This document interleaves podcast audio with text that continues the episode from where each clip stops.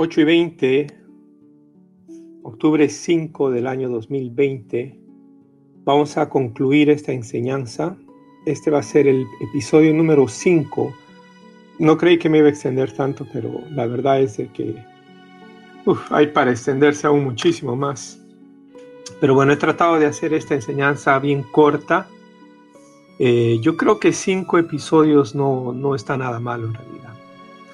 Bueno, eh, para culminar este episodio, o digamos, para culminar este, este, este estudio, voy a estar exponiendo em, algunas ideas que quizás nunca la hayan escuchado antes. Um, les advierto de que para poder entenderlo mejor, tenemos ya de antemano que haber sabido algo de Biblia, un poquito por lo menos. Por eso es de que tuve que retroceder hasta la época del rey Nabucodonosor y aún más atrás todavía para poder entender. Yo soy fiel creyente de una, un eslogan que tiene el History Channel, y ya lo he dicho varias veces, que dice que para conocer el presente tienes primero que conocer el pasado. Sin un pasado nosotros no podemos entender lo que está pasando hoy en día, ¿no? Esos temas son temas que se van de lo común, y son temas que realmente no se tocan ni siquiera en las iglesias cristianas de hoy. ¿no?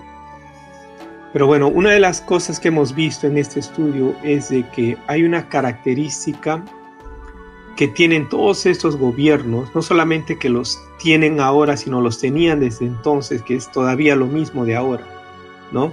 Y es que durante todas las eras de los siglos que han pasado, estas naciones han sido adoradores de dioses, dioses ajenos al Dios de Israel. Esas naciones no le rendían culto y aún, y aún hoy todavía no le rinden culto al Dios eterno, sino que más bien se, se van detrás de otros dioses de los, de los Baales, ¿no? dioses hechos de metal, dioses hechos de plata, dioses eh, ni siquiera imaginarios, sino simplemente figuras que la gente se imagina en su cabeza. ¿no? Por ejemplo, los babilonios, ellos tuvieron ellos que tuvieron tanta gloria, nunca ellos glorificaron al Dios de Israel después de que Él mismo se manifestara ante ellos personalmente para darse a conocer. Prefirieron todos estos irse detrás de otros dioses, todos hechos, como ya dije, de metal, de barro, de madera, en vez de adorar al mismo Dios, al que le dio la revelación de todo lo que iba a pasar en estos, con todos los reinos por el resto de la historia, ¿no? Esta gente tenía ya escrita una agenda por los antiguos, o sea, esta agenda que nosotros estamos viendo hoy en día no es nada nuevo, esta agenda ha venido escrita desde la antigüedad. Nimrod, el personaje que estábamos hablando en el capítulo 2, o perdón, en el, episodio 3, Nimrod ya tenía esta agenda para que todos tuviésemos un mismo sentir y todo el propósito era simplemente sentir en contra de Dios Jehová. O sea, siempre haciéndolo creer a los habitantes del mundo que este Dios solo quería destruir la humanidad. Por eso es que hoy vemos esas mismas retóricas en contra del Dios de Israel. Nimrod ya había tratado de unificar a los habitantes de la tierra para hacerse él mismo un Dios. Y su plan era ese, el mismo plan escrito por los gobiernos del mundo del día de hoy.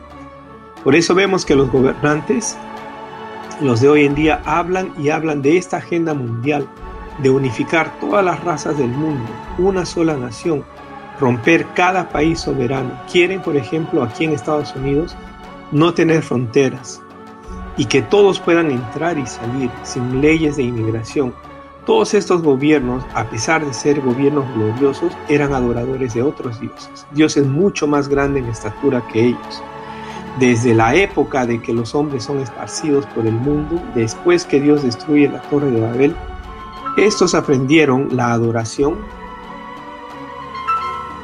perdón, em, desde esa época, ¿no? Desde que los hombres todos fueron esparcidos por el mundo, después de que Dios destruye la torre de Babel, todo lo que hicieron fue que aprendieron la adoración al Dios Sol, porque ese fue el primer Dios que ellos más o menos pudieron ver, ¿no? Y eso es hasta el día de hoy, ¿no? Vemos, por ejemplo, los romanos, después de haberse mezclado con cuanta raza y cultura existe en el mundo, una de sus mayores y más fuerzas enseñanzas es esa, adorar al Dios en el día domingo, o sea, Sunday, ¿no?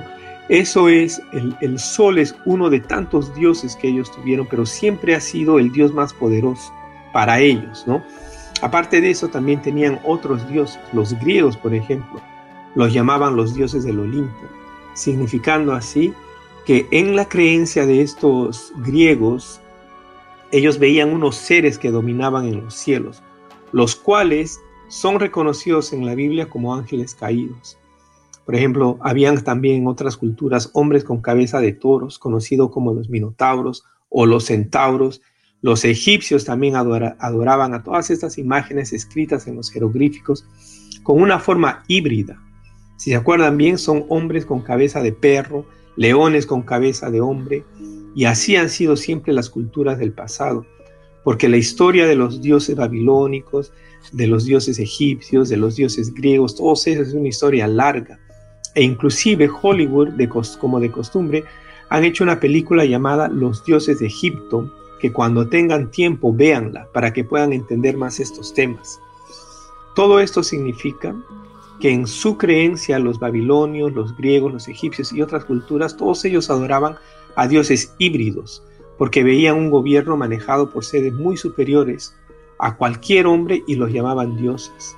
Todos esos dioses son los mismos dioses que han vivido desde la antigüedad y que traspasan las edades hasta el día de hoy, pero con diferentes nombres. Por ejemplo, los romanos también siguieron esa cultura de tener varios dioses a quien adorar. Los romanos tomaron todos los dioses de Babilonia, de Grecia y de otras naciones conquistadas y simplemente les cambiaron sus nombres y encima agregaron santos para adorarlos, haciendo así una mezcla de toda cultura y religión y haciendo una nación de muchas mezclas. O sea, que el hombre desde siempre ha estado buscando reconstruir la torre de Babel, dirigidos por todas estas deidades que el hombre del pueblo, o sea, el hombre regular no los ve, pero que los líderes mundiales tienen contacto especial con ellos. Y al ser deidades satánicas, andan siempre escondidos en lugares oscuros, no aptos sino solo para las élites del mundo. Por eso es que tú no los puedes ver. O sea, la gente regular no ve a todos estos dioses que son, son deidades, son potestades y tienen un tamaño muchísimo más grande que cualquier ser humano. Este, estos todos andan escondidos y para reunirse con ellos tienen que tener todas estas reuniones a escondidas, que son las, los ritos satánicos que se hace mucho. No, porque ese deseo ha venido viajando todas estas edades hasta el día de hoy. Hoy, por ejemplo, nos encontramos ya en el, culminar de esa interpretación del sueño que Dios le dio al rey del mundo de esa época y permitió mediante su palabra escrita que todos sepamos cuál es el mensaje que Dios tiene para las naciones del mundo. O sea, hay un mensaje, ¿no? Hay un mensaje que es para todo el mundo. Ahora, ¿cuál es ese mensaje? ¿No? Tenemos que desarrollarlo.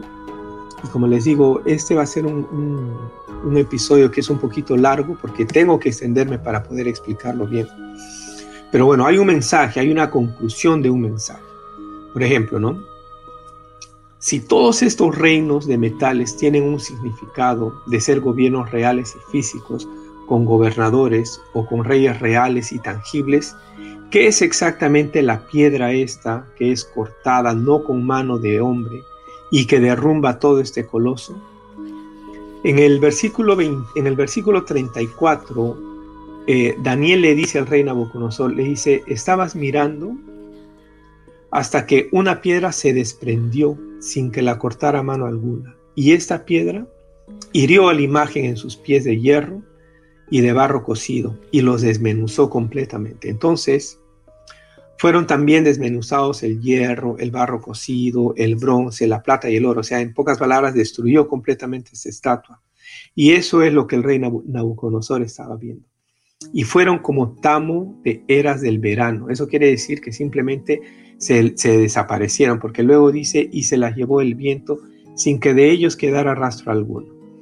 Pero la piedra que hirió a la imagen se hizo un gran monte que llenó toda la tierra. Así que tenemos que entender esto. Si la cabeza de oro fue el reinado del rey Nabucodonosor y los otros reinos de materiales caros tenían sus reyes de carne y hueso aquí en la tierra y estos eran reyes, reyes y reinos tangibles. Eso quiere decir que esa piedra que fue cortada y que destruye al coloso y que forma un gran monte, esa piedra también es un reino físico y tangible. O sea, ¿qué es esa piedra exactamente? ¿Era algo simbólico o era algo real? Bueno, era algo real, físico y tangible. Otro gobierno más, pero no uno más del montón, porque esa piedra fue hecha un gran monte que llenó toda la tierra e hirió a todos esos reyes y reinos del pasado, que los convirtió como el tamo del verano y que con el viento desaparecieron. Bueno, esa piedra que se desprendió del cielo y que destruyó a este coloso es también un gobierno llamado el reino de los cielos. ¿Cómo sabemos eso? Porque viene de los cielos. Jesucristo lo habló mucho en todas sus parábolas, en cada sermón que él dio. Él siempre decía, el reino de los cielos es semejante a. En pocas palabras, Jesucristo hablaba de este reino que vendría desde los cielos a derrumbar a todos estos reyes que han dominado las naciones y tan mal gobernadas desde hace tanto tiempo. O sea, por todos estos años hemos visto el sufrimiento de la humanidad por todos estos siglos, desde el mundo antiguo hasta la, hasta, la actualidad. Gobiernos que no saben cómo practicar la justicia, gobiernos que han corrompido sus propias leyes y especialmente las leyes de Dios, causando siempre guerras, hambres, pestes desde siempre. Ese es el mismo espíritu esparcido por todo el mundo. O sea, el espíritu de, de Nimrod, ¿no? Porque acuérdense de que Nimrod fue el que quería unificar a todos los habitantes de la tierra de ese entonces y hacerse un nombre, ¿no? Así que ahora ya sabemos por qué es que todos los que gobiernan desde Noé hasta el día de hoy, desde, o sea, estamos hablando desde el diluvio hasta el día de hoy, todo eso son los mismos espíritus que estuvieron con Nimrod y con esos gobernadores del mundo que la Biblia los llama gobernadores de las tinieblas. Pablo, por ejemplo, él nos advierte sobre ellos y nos dice que no tenemos lucha contra sangre ni carne, sino que nuestra lucha es contra los principados y las potestades y los gobernadores de las tinieblas de este siglo, que son, que son, que están localizadas en las regiones celestes. Estas son huestes espirituales de maldad. Y todas estas personas, o sea, todos los gobernadores, son los que gobiernan mediante estas huestes espirituales de maldad y han gobernado al mundo mediante estas élites, como por ejemplo las logias, los masones, que son todos los jueces, los abogados, los políticos, la grande alcurnia del mundo, no solamente de Estados Unidos, sino de cada país. Todos ellos son un solo gobierno, que nos gobiernan al resto del mundo, simplemente que estamos divididos en países, estados, etcétera, etcétera. Pero siempre hay uno que hay que rendirle pleitesía. Y ese uno lo vamos a ver ahora quién es. Por ejemplo, eh, Daniel, vamos a volver al capítulo, al versículo 4. Dice, y en los días de estos reyes, el Dios del cielo levantará un reino que no será jamás destruido, ni será el reino dejado a otro pueblo. Desmenuzará y consumirá a todos estos reinos, pero él permanecerá para siempre. O sea que todos estos reinos han sido manejados en pocas palabras, todo el coloso, el significado de ese coloso era que todos estos reinos han sido manejados por estas élites o por estas huestes espirituales de maldad y que va a venir un reino, ¿no? Se lo explica de esta forma, en el 45 le dice, de la manera que viste que del monte fue cortada una piedra, no con mano, la cual desmenuzó el hierro, el bronce, el barro, la plata y el oro, Dice, el gran Dios ha mostrado al rey lo que ha de acontecer en lo porvenir. ¿Qué es lo porvenir? Ahora lo vamos a ver. En pocas palabras, para hacerlo corto, estos gobiernos y gobernadores de este mundo actual son gobiernos donde su política de trabajo estuvo escrita desde la antigüedad planes de gobernar al ser humano por estos principados localizados en los aires, un poco más arriba de donde las, las aves vuelan, allí es donde se encuentran estos gobernadores de las tinieblas, con un plan macabro. Y el plan fue y aún es y seguirá siendo el de dominar al hombre y esclavizarlos, con el único propósito de acabar con esta raza que Dios creó para que habitara en esta tierra. O sea, la Biblia dice que Satanás vino para robar, matar y destruir. La rebeldía de Satanás fue transferida al hombre mediante la desobediencia en el huerto de Edén y la promesa que Satanás le ha ofrecido al hombre es la misma que le ofreció a sus ángeles que cayeron junto con él.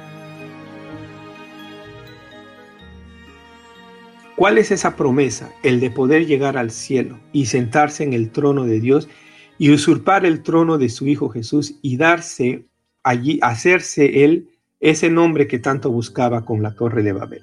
¿no? Y desde allí él quiere dominar todo el mundo. Es por eso que hoy vemos cómo este grupo de hombres que son los dueños de la tierra, aquellos que tienen todo el poder político de las naciones, aquellos que están apoderados de, la, de los medios de comunicación, los banqueros que se apoderan de todas las casas del mundo, ¿ah? los artistas de película que son quienes viven en todas estas casas, ellos pueden viajar, entrar a, cualquier país, los artistas de, película, los, los, grandes millonarios como los, los deportistas, todos ellos tienen la facilidad de viajar por todo el mundo porque ellos son los dueños del mundo los cantantes, me estoy refiriendo a Hollywood y a toda esa élite. Todos los que llegan más arriba, you eh, no solamente los políticos, o sea, están metidos los políticos, los millonarios, los banqueros, etcétera, como ya los dije, pero todos estos son los que siempre están opuestos a Jesucristo y a sus leyes. Ellos se creen que son los dueños del mundo y que pueden hacer y deshacer lo que les conviene abusan de su poder y cambian todas las leyes que Dios ha puesto en su palabra, la cual ha sido enseñada por muchos años en, en estos países, en nuestros países, la palabra de Dios ha sido enseñada, pero vemos ahora que están anulando cada ley de Dios para ellos poder poner sus propias leyes. Leyes como el asesinar a los niños y llamar los derechos civiles. Leyes como eh, proteger, por ejemplo, ya no protegen más a la juventud, ya no están protegiendo a los niños que se desaparecen. Hoy en día los niños se desaparecen y ya nadie ni siquiera los busca porque todos están metidos dentro del mismo plan. Acordémonos que Satanás fue echado del monte de Dios por sus contrataciones, porque siempre estaba negociando. ¿Cuál es el negocio de Satanás? El trono de Dios. Eso es lo que él negocia con, con los ángeles, lo negoció y también lo negocia con los hombres de hoy. Les negocia el trono de Dios. Y Satanás es tan descarado que él mismo le ofrece a Cristo, el Salvador del mundo, le ofrece el mismo negocio de entregarle las riquezas y el poder, el poder del mundo a cambio de la adoración a Satanás. En pocas palabras, todos estos gobernantes del mundo todos ellos adoran a Satanás, como se lo vengo diciendo desde el primer capítulo. Y este mismo negocio, Satanás se lo ha ofrecido a toda la élite del mundo y ellos lo han aceptado. Por eso es que todos ellos se creen los dueños del mundo. Imagínense ahora, simplemente ellos decidieron, porque como son los dueños del mundo, poner una ley de cerrar los negocios, traerte una enfermedad, que nadie salga de sus casas, que te cubras la cara con una mascarita y prohibido comprar o vender a menos que la tengas puesta lo cual llevará directamente a la marca de la bestia obligatoria.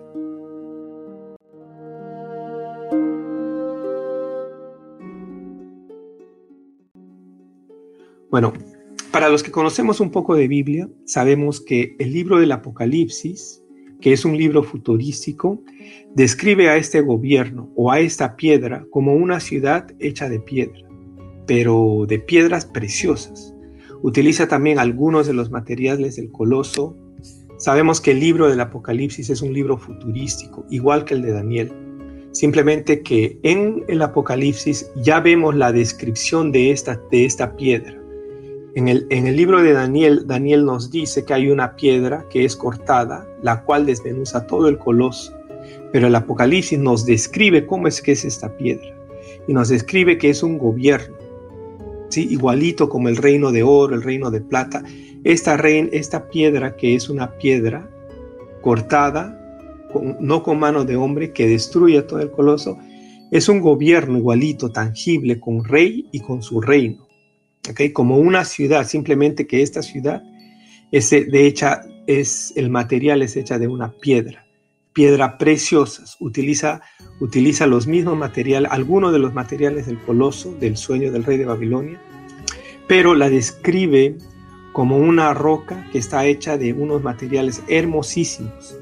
Son como alrededor de 12 piedras o 10 piedras preciosas. Dentro de ellas tiene 12 puertas y todas estas son hechas de perla.